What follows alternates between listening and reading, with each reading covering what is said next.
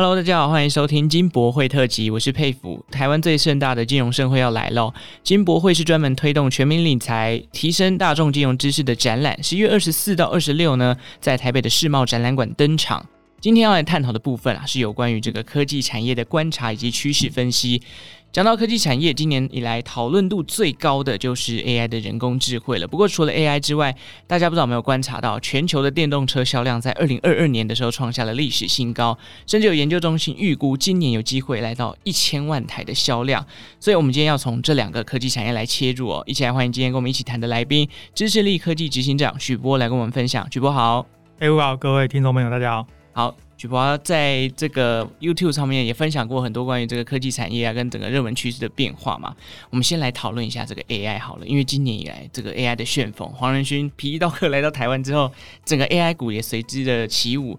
但是呢，哦，这一次我们知道，哎，黄仁勋又来到台湾了，然后来参加这个红海的科技日，展示了 Model B。可是好像整个没有像当时第二季的时候来的这么样的，呃，大家都风起云涌的大涨。进入到第四季之后，AI 股有点好像有点消风退火的感觉。想问一下曲博，这个 AI 股究竟有没有泡沫的疑虑，还是这段时间只是暂时的休息一下呢？呃，大家可以发现，第一次黄仁勋执行长来跟第二次差很多哦。嗯，为什么呢？因为第一次来是画大饼，嗯，就是告诉你未来有多美好，对不对？可是第二次不是了，第二次投资人要看的是成绩啊，是你要拿出能看的成绩啊。可是实际上呢，各位会发现目前。台湾所谓的 AI 概念股，那些硬体啦、代工啦、伺服器啦，其实呢，第三、第二季的业绩都还不好，代表还没有发酵啊，是成绩单交不出来啊，嗯、你不能老是靠炒作嘛。所以我想第二次没有效是理所当然。嗯，那重点还是在于说，到底人工智慧这个东西是真的有用，还是跟去年、前年在炒作的元宇宙啦、区块链一样？是。那同样的问题，在我的 YouTube 频道上也有网友问过。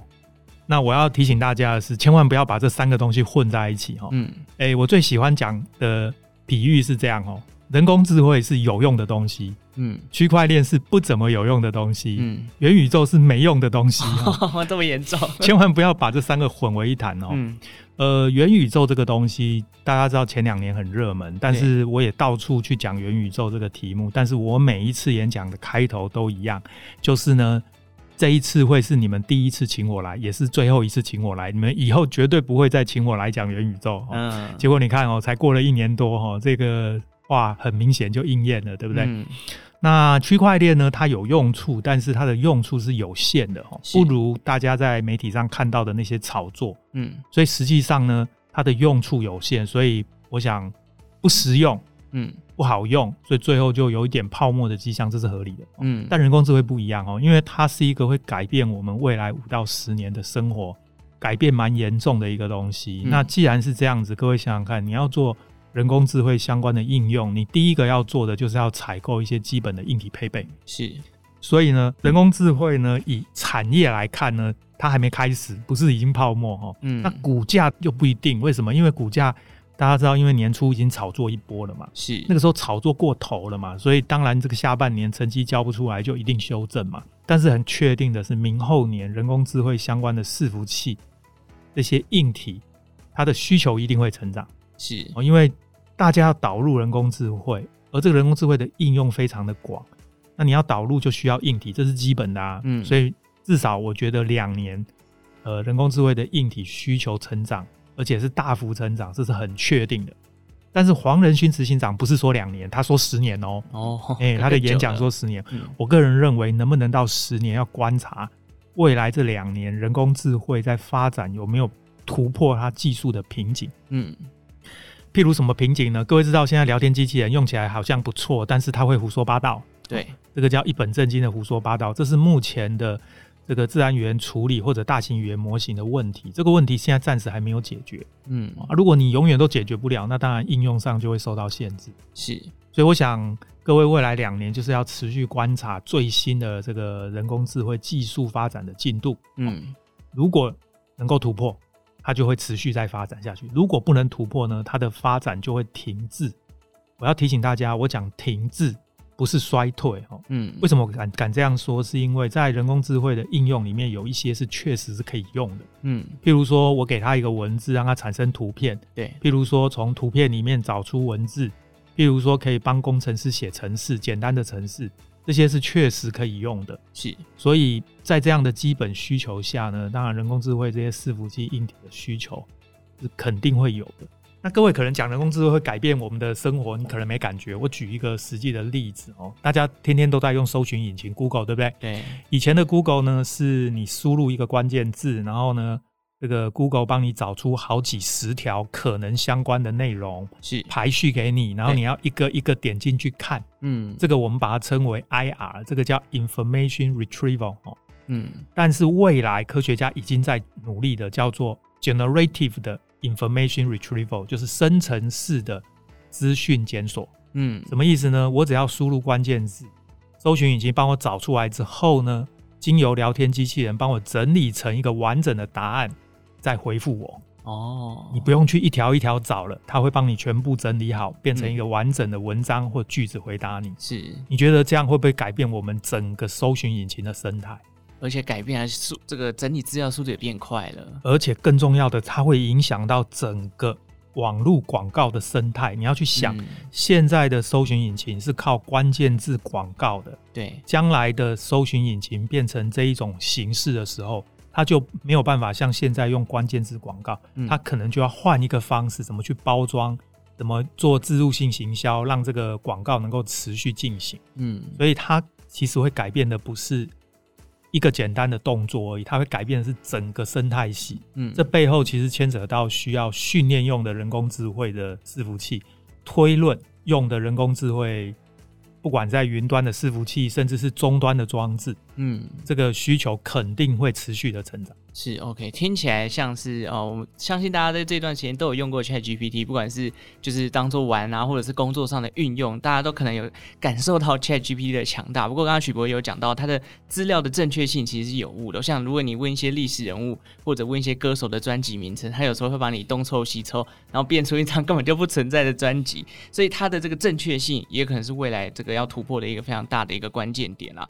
那当然，刚刚讲到的是这个比较多的硬体的设备哦，我们。想再多问一下曲博，其实好像在软体上面的发展，对于 AI 来讲也是很重要。那 AI 在未来，我们可以再请曲博多跟我们了解一下，这到底还有哪些层面会影响到我们的日常生活当中？大家最期待想知道，就是这个投资机会在哪里呢？所以接下来要观察这个人工智慧的这个。整个处理的过程分两个阶段，一个阶段叫做训练，就是我要用大量的资料去训练这个模型。嗯，模型就是资料的规则。对，训练模型之后呢，就进入第二个阶段，就是推论。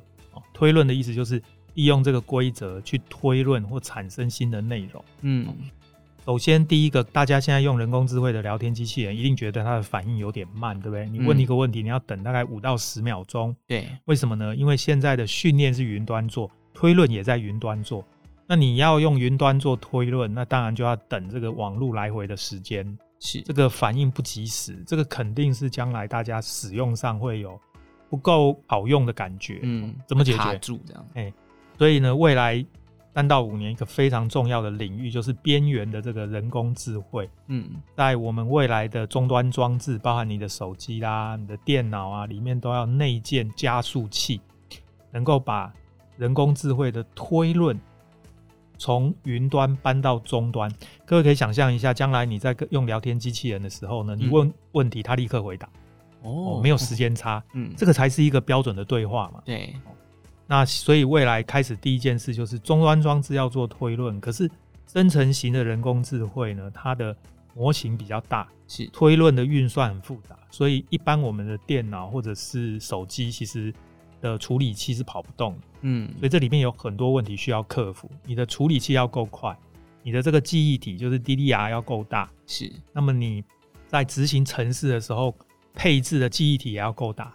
那这些都是终终端装置硬体要解决的问题。嗯，所以各位想象一下，这些硬体要解决，是不是又多出很多的商机？是相关的厂商，像过去这两年，Intel 很惨，对不对？可是明后年开始，Intel 要推终端的这个人工智慧的晶片。嗯，我们的个人电脑要内建这样的功能，那这个肯定又是一个新的商机，有点像笔电要变 AI 笔电的感觉。哎，就是这个概念，最近已经在喊叫 AI PC 嘛。嗯。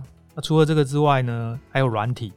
将来我们的微软的 Office 里面会内建这个 Copilot，这个就是类似一个辅助的工具。嗯，你将来呢用这个 Office 要产出文件，要产出报告，它可以帮你先写一个范本，哦，你再拿这个范本去修改。是，所以我想这种影响是全面性的，所以。在这种状况下呢，这里面很多硬体的厂商，有一些软体的厂商，这肯定都是未来的投资机会。嗯，OK，听起来软体像我记得有一段时间还有看到一些报道，就在讲 PowerPoint，其实也在开发自己一些新的 AI 的功能哦。所以当然未来在做简报，现在越来越比精美，而且比整理功力。可是到时候我有一个 AI 助理来帮你，接下来可能就是发挥创意的空间也说不定。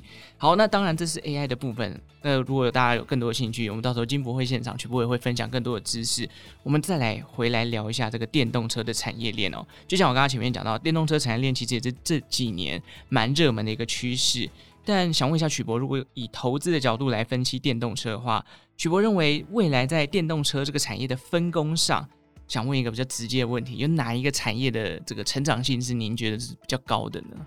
坦白说啦，电动车哦，毕竟就是一个汽车产业。嗯，这个汽车产业现在一直以来的问题都是它的毛利不高啦。嗯，所以最近包含特斯拉，特斯拉算是被大家认同在电动车里面的领头羊啊。对，它的股价也是领头的。嗯，但最近的状况就很不好。对，为什么？因为它已经没招了。事实上呢，大家都希望这个厂商能做特斯拉的供应链，但是你去问特斯拉的供应链厂商，几乎没有一家是。称赞特斯拉的，为什么呢？因为毛利都超低啊。哦，其实讲穿了哦，特斯拉这种电动车哦，如果它没有办法让自己被定位成科技产业，而是被定位成汽车产业，那它的价值就不存在了。嗯，就没有投资价值啊。不是说它不会赚钱，它 maybe 还是会赚一点，但它毛利就很低。嗯，销价竞争，大家不觉得特斯拉最近的状况就是这样吗？对，就是马斯克也一直说要削价竞争，要提高他们的销量。可是毛利就一直往下掉嘛。是啊，嗯，那在这种状况下，你还剩什么特色？是让你被人家定义不是汽车，你是科技。还有一个就是自动驾驶，嗯，好，那进到自动驾驶呢，马上又面临第二个问题，就是说你特斯拉的自动驾驶有做得比别人好吗？是哦，这个在我的很多影片里都有讲过，特斯拉一直强调要纯视觉的自动驾驶，但是纯视觉的自动驾驶其实是不可行的，嗯，所以后来他们呢，本来想。把雷达拔掉，后来又把它装回去哦，所以我想明后年的车听说又会把这个四 D 成像雷达装回去。是哦，那有一些其他的车厂呢，已经开始用光达哦。嗯，大家现在看，现在全球最大的电动车厂可能不会太久，马上就是就是比亚迪了哦，其实一定是中国的厂商。你看比亚迪他们做的车都是光达加雷达加视觉，嗯，三合一，嗯，这个称为感测器融合。是，那特斯拉到现在还盯在那边呢。我认为它迟早会用光达了，但是目前暂时没有。曲博可以跟我们分享一下，就是光达视觉这些的，简单的讲一下它的差异是什么？OK，呃，视觉就是用影像感测器，这个是最简单的，大家都知道。那雷达就是用电磁波，嗯，去侦测前方的障碍物。是，哦，光达是利用镭射光去侦测，那光达的精确度是最高的哦，所以你要做到全自动驾驶，这个肯定要有光达。那个精确度高的状况下去做判断才会精准。嗯，那再来这三个感测器融合效果是最好的，但是你只挑其中的一个或两个，那个效果就会打折扣。嗯，所以搞到最后呢，特斯拉就是只能一直在媒体宣传说我是全自动驾驶。嗯，但他从来也不敢跟监管机关说他是。哦，因为这个一说下去不得了，他要负责。哦，所以这中间有个落差。是。那同样的道理，你回头去看这些电动车的供应链。其实呢，目前台湾比较适合做的，当然一个比较有价值的就是处理器，就是这个电动车的大脑，你可以这样讲，嗯，那个处理器那是高阶先进制程哦。那剩下来的当然还有电控、电机哦，电机的部分大概就是马达啦，再来是电池，嗯，还有电源哦，这里面有功率元件哦，还有这个电池相关的产业。是，不过呢，这些产业你仔细分析就会发现呢。它有一些不是台湾的强项哦，譬如说电池，这不是台湾的强项。嗯，那这个电池这一块几乎被中国大陆全部拿走了。哦，连美国厂商都做不赢中国。功率元件这一块就是第三代半导体哦，这个前两年炒作的很大。是，可是呢，你会发现国外比较大的厂商，像 Wolfspeed，这个是做碳化系的功率元件，或者是像 GaN System 啊、Navitas 啊，这是做氮化镓的功率元件。这些厂商其实也都没赚钱，嗯，所以你会发现呢，在那个领域里面呢，其实相对它是比较，呃，没有办法有很好的毛利。所以坦白说，我个人对于电动车这个领域的投资，我会比较保守，是，我会建议大家必须从里面去挑出少数有潜力、有能够维持住毛利的厂商。会比较有机会，是哦，所以听起来其实从头头就是特斯拉一直砍价，然后做削价竞争，然后毛利一直掉，其实相关下面的厂商似乎也不会吃到太多的红利的感觉，就对了。但是我想问一下，如果真的，因为现在大家都要说要推进零碳排嘛，然后希望可以用一些比较洁净的能源，当然电动车依照它的销量来看是慢慢的在成长当中的。如果说电动车真的是一个未来的趋势，未来传统车厂。会不会受到影响？一定会有影响啦。事实上，现在看起来，全世界做电动车是中国大陆的厂商领先嘛。嗯，那原来传统的，包含日系的车厂，那个以前都是领导厂商，对，现在反而岌岌可危啊。嗯，所以他们其实也知道，所以在电动车领域，他们也一直在追赶。现在是变追赶哦，嗯，以前是领先，现在变 追赶了，嘿，是。那举个例，像 Toyota，Toyota 上个礼拜宣布他们要量产这个固态锂电池哦。坦白说啦，这里面还是有投资机会。虽然我刚刚讲的比较负面，就感觉好像不容易，是不容易，嗯，包含像特斯拉都有面临这样的压力了，对，确实是不容易。但是你说里面难道都没有赚钱的公司吗？其实还是有，嗯，哦，尤其是材料。不管是电池啊，或者是那个元件的材料啦，还有我们先进的制程，嗯，这个目前还是台积电这一类的先进制程，毕竟还是少数哦。是，所以我觉得重点还是怎么从电动车产业里抽丝剥茧，去找出有毛利、真正能够赚钱的公司，这个才是重点。嗯，但是传统的车厂肯定是受到很大的影响。所以他们现在也努力的在转型。嗯，我可以想象未来就是这些日本五大车厂啊，本田啊，啊这个 Toyota 都进来到这个领域去厮杀的话，感觉电动车又会再掀起一风腥风血雨的感觉，不一定，就是看到最后谁会成为王者了。那其实讲到 AI，讲到电动车产业，我想其实每年这个投资市场都有它的题材了，但当中当然就隐藏着不少的泡沫，像刚刚曲博最开始讲到这个元宇宙，或者是以前。发生过的网络泡沫，我想问一下，就是投资人可能都会有一个问题，就是在题材发酵的时候，我们到底可以从哪些面向来观察，去了解这个题材它到底是有未来的发展性，还是它其实只是一个泡沫？我觉得还是要回归实用面，就是在实际的应用上，这个东西到底是真的还是有用，还是假的有用？嗯，它是你必须用，还是有也好，没有也好的？嗯，我举例像人工智慧，这个是一定会用的，对，这是很明确的。像元宇宙这个很明显就是呃，nice to have，可有可无啦，有也可无也可。实际上讲到元宇宙，我最喜欢举的例子就是二十年前我进到业界当工程师的时候，那个时候呢非常流行一个产品叫做视讯电话。嗯，二十年前呢，厂商就一直说要做视讯电话，他们那个时候就一直告诉我说，将来电话只要能够看到对方的影像，一定会大卖。嗯。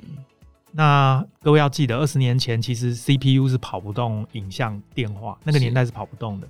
那个年代只有二 G，二 G 是没有办法传影像。嗯，所以那个年代在频宽不够啦、处理器跑不动的状况下，要做出一支影像电话，那个难度很高。嗯，我那个时候就在做这种产品了。哦，结果你看哦，已经经过了二十年了，所以大家回想一下，你天天用影像电话跟别人在通话吗？好像没有，没有，不止没有，你连传统电话都懒得打，你现在都怎么跟人家沟通？传讯息，哎，你在传 Line，你不觉得很好笑吗？嗯，同样的道理啊，那个元宇宙在搞什么？元宇宙就是希望你戴着 VR 眼镜进到脸书去跟人家交流。嗯，这个就是脸书改名字的原因嘛。是，但是我那个时候去演讲，都再三的强调，到最后你会发现，大家不想要戴那个 VR 眼镜，因为戴起来不舒服，是直接用键盘跟滑鼠比较快。嗯，你再回头去看现在的状况，其实就是这样。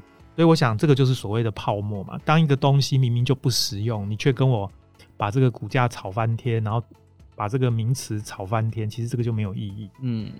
哎，这个实用性还是一个产业要发展的一个非常重要的一环。像刚刚曲博讲到这个 VR 头盔，就让我想到这个大概只会存在在电影里面。那时候我在看《一级玩家》这部电影，因为它是很代表性的关于戴 VR 的那种虚拟实际嘛，我就在想说，哇，这个戴着头盔这样跑，难道不累吗？头很重，啊对啊，所以这个可能真的就是。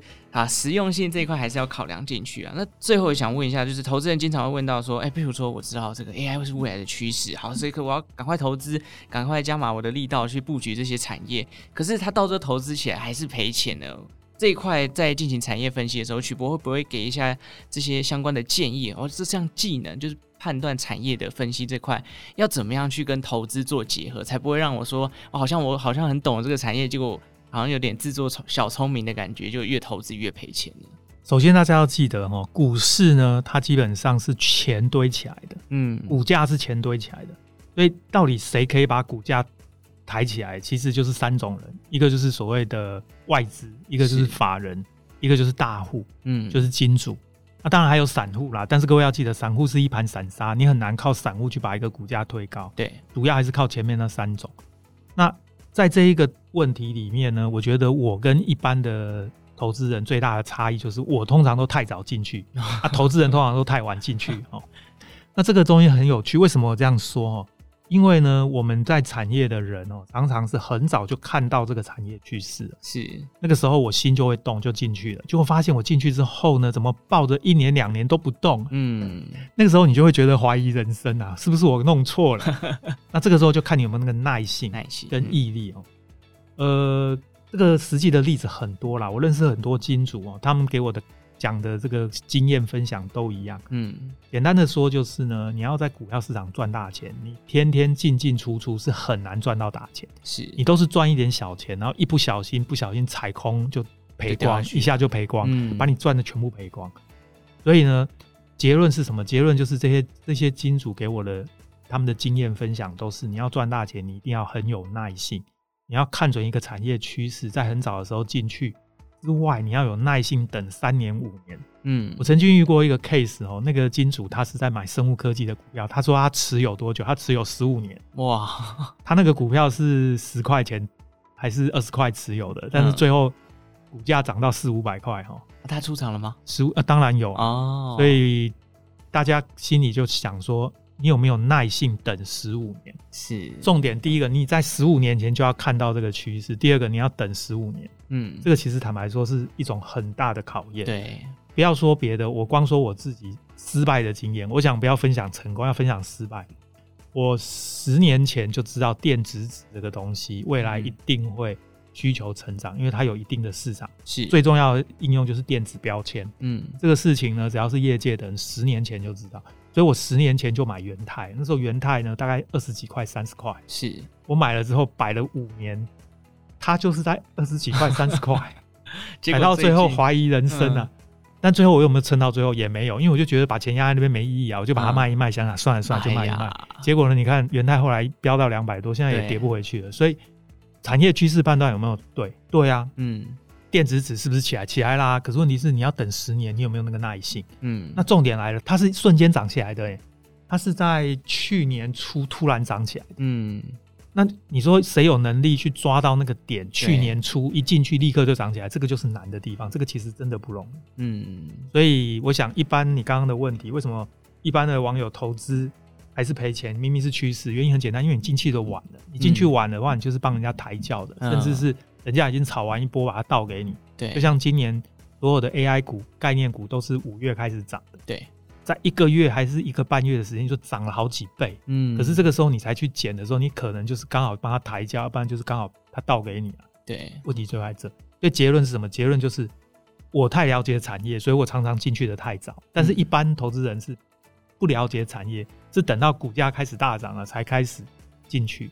所以我觉得这个中间就是有一个落差啦，嗯、应该是加起来平均 就我跟曲博加起来除以二的感觉。其实曲博最近也就是刚好这个半导体展讲到吸光子这件事情，其实曲博在自己的频道也有介绍过吸光子，这是我在听。曲博上别的节目的时候，也有提到哇，细光子是曲博之前十几十几年前就在研究的一个领域，实验室就做这个。对啊，所以哇，这个你看曲博十几年前在讨论的东西，现在才开始慢慢有人在啊把这个东西拿出来讲。对，所以我如果二十年前在做细光子，我就知道这个会起来，好，嗯、那我就开始买个股票。你要摆二十年，对啊，那 你要把资金压那边二十年，好像想想也不对啊。是 OK，所以其实投资跟产业趋势两个都有它各自的专业，你要去呃抓好自己的风险，然后看你能不能忍受这个投资的长。度跟这个周期，以及你自己的资金配置，你要怎么样去做？其实这都是投资跟产业趋势要去学习的东西啦。